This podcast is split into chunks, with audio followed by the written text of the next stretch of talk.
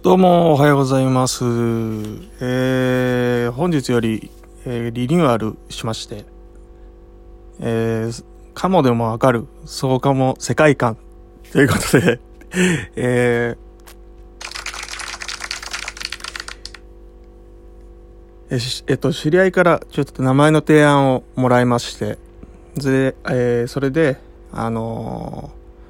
ーまあ、こんな名前はどうかなっていうことで、もっとこう、楽に聞けるような、そういった、えー内容でお送りしたいと思います。えーちょっとね、あのーまあ内容的なところは、まあ大きく変わることはないんですけど、まあ少し、えー幅広い、幅広いジャンルで、こう話がしていけるような、そういったこう雑談なんかも含めて、えー話をしていきたい、いきたいなと思います。えー、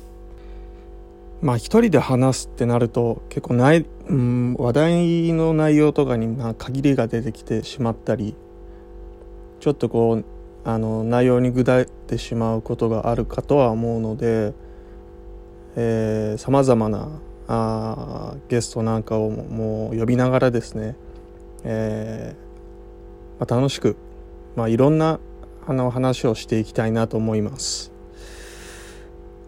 えーそれにしても、えー今日8月20日になります、えー毎日暑い日が続いてますが皆さんいかがお過ごしでしょうか？いや本当にあの家の中のまあ温度調節なんかは本当大変であのクーラーを例えば27度に設定してもやっぱりあの外気があの30度34度東京はだいたいそれぐらいになるので、えーなかなかねこうエアコンが効かないっていう。だから少しちょっとこう低めに温度を設定してそれでちょうどいいかなっていうぐらいですかね。だからまあ本当にあのは、えー毎日こうニュースで見て毎日毎日こう熱中症には気をつけましょうと水分補給いっいっぱい取りましょうとあのそういった、まあ、注意喚起がされてますけれども、えーいやまあ本当にあの東京でも熱中症で亡くなった方が100人を超えたと。これは本当にあのまあ新型コロナのまあ亡くなった方っていうのもたくさん多くいらっしゃいますけど熱中症で亡くなるっていうあのー人の方がやっぱりこの時期は多いんだなっていうのがすごく、まあ、ニュースなんかを見ててびっくりしましたね。であの熱中症にこうかかるとあの自分では気づかないみたいで。まあこれもまたニュースの情報なんですけどこう、まあ、立って作業している中で気づかないうちにこうパッとこう意識を失ってであの背中の方ね背中の方からパタンと後ろに倒れてしまう瞬間なんか見た時に恐ろしいなと思いますね。やっぱり。この暑さに対応してる人っておそらくやっぱり今年はあの外出自粛なんかも結構多くありましたしあのまあもともと徐々にこう暑さに慣れていってそれでまあ真夏を迎えるというまあ体温調節なんかはそういう風にできてるみたいなんですけど今年はやっぱり自粛っていうのがあったことによって急にパッとこう暑い時期にこう外に出てしまうとやっぱり対応できないんですね人間の体っていうのは。だから本当にあのこう暑さあとは直射日光まああの本当日にずっと当たり続けることまああのやっぱ気をつけないとえー、いつパタッと行くかわからない。特にあの高齢者が多く亡くなっているようですしあとあの外に出てなかったとしても結構その昔の人に多いんじゃないかなって思うのが、えー、こう徐々に徐々にこう毎年毎年温度が高くなってきてる、まあ、あの地球温暖化の影響だとは思うんですけどやっぱりね知らないうちにこう1度2度3度ってこう上がっていってるんですけど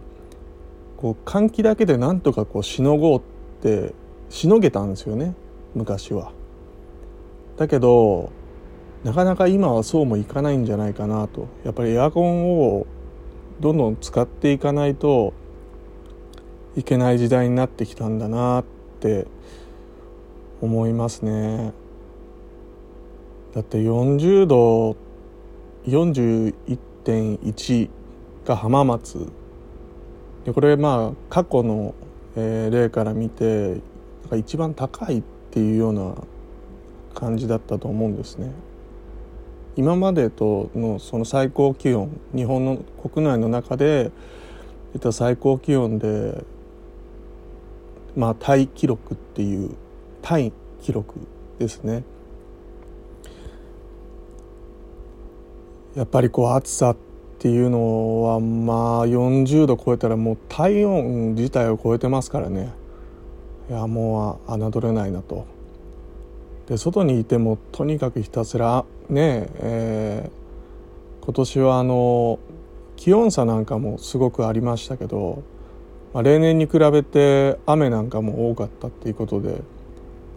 青野菜がものすごく高い。びっくりしたんですけど自分の近所にあの近くに声優があるんですけどその声優の白菜ですね。4分の1カットで大体普段っていくらぐらいで皆さん買ってます？えー、大体あの個人的な感覚だと100円ぐらい。4分の1カットで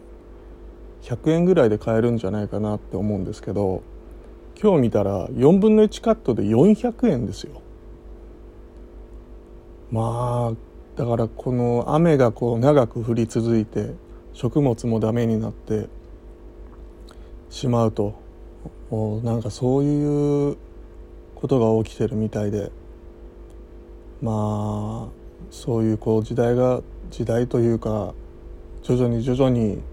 変わっていっているんだなと思います。えー、でまああの僕が住んでるあの地域って結構そのまあ都会とちょうど田舎のその境ぐらいのところで。で農家さんがあの畑をねやっていたりとかあのそういうこうまあ畑が多かったりするんですけどあの小さいあの小屋ありあるじゃないですか。野菜をこう無人でこう販売してるところなんかがあって。でまあたまにこう通り道で、まあ、通りかかった時に「あ置いてある」って言ってきゅうりとかミニトマトとかナスとかあとまあトウモロコシなんかがこう置いてあったりするんですけど。でたまにおなんかすごい立派なきゅうりが売ってると思って。それでこうねあのたまにこう買ってみたりはするんですけどああいうのすごい助かるんですよね。あの、まあ、通常だとやっぱりスーパーとかで買うよりも半値以下ぐらいで買えるんですよね。規格外だったりちょっと曲がってたりとかあとは大きく育ちすぎちゃったりとか。全然あのね食べれれば何でもいいじゃないですか。ね。ででかいきゅうりなんかだと、えー、まああと何本か入って50円とかで買えたり買えたりとか。で今年なんかはまあ特にあの野菜が高くなってるんであのー、あっという間になくなるんですよね。だから多分朝収穫してでもう昼前にはもうなくなってるっていうようなあのそういうこう無人のねあの販売店。急いでねまあ早起きは三問の得じゃないですけど見つけた時にはねあの買うようにはしてるんですけどね。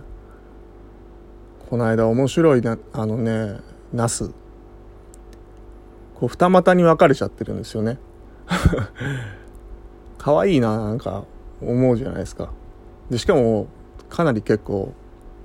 大きいサイズに育ってるものがあって。で値段を見たら